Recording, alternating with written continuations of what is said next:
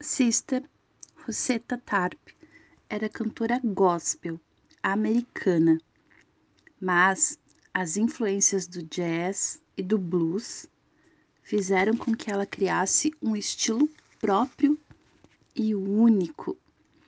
Em 1938, ela começava o rock and roll. Graças a uma mistura única de letras gospel e violão elétrico com o ritmo ainda incipiente na época.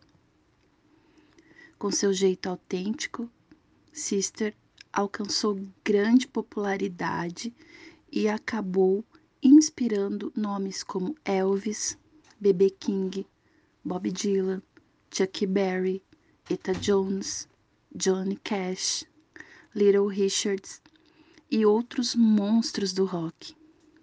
Robert Plant, vocalista do Led Zeppelin, inclusive gravou uma música em sua homenagem.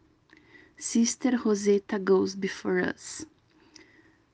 Sister Rosetta vem antes de nós.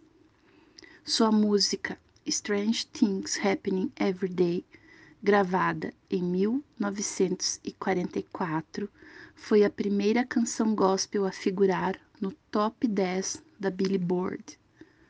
Apesar disso, ela nunca teve seu nome gravado no Hall da Fama e passou a ser conhecida do grande público recentemente através de uma campanha publicitária.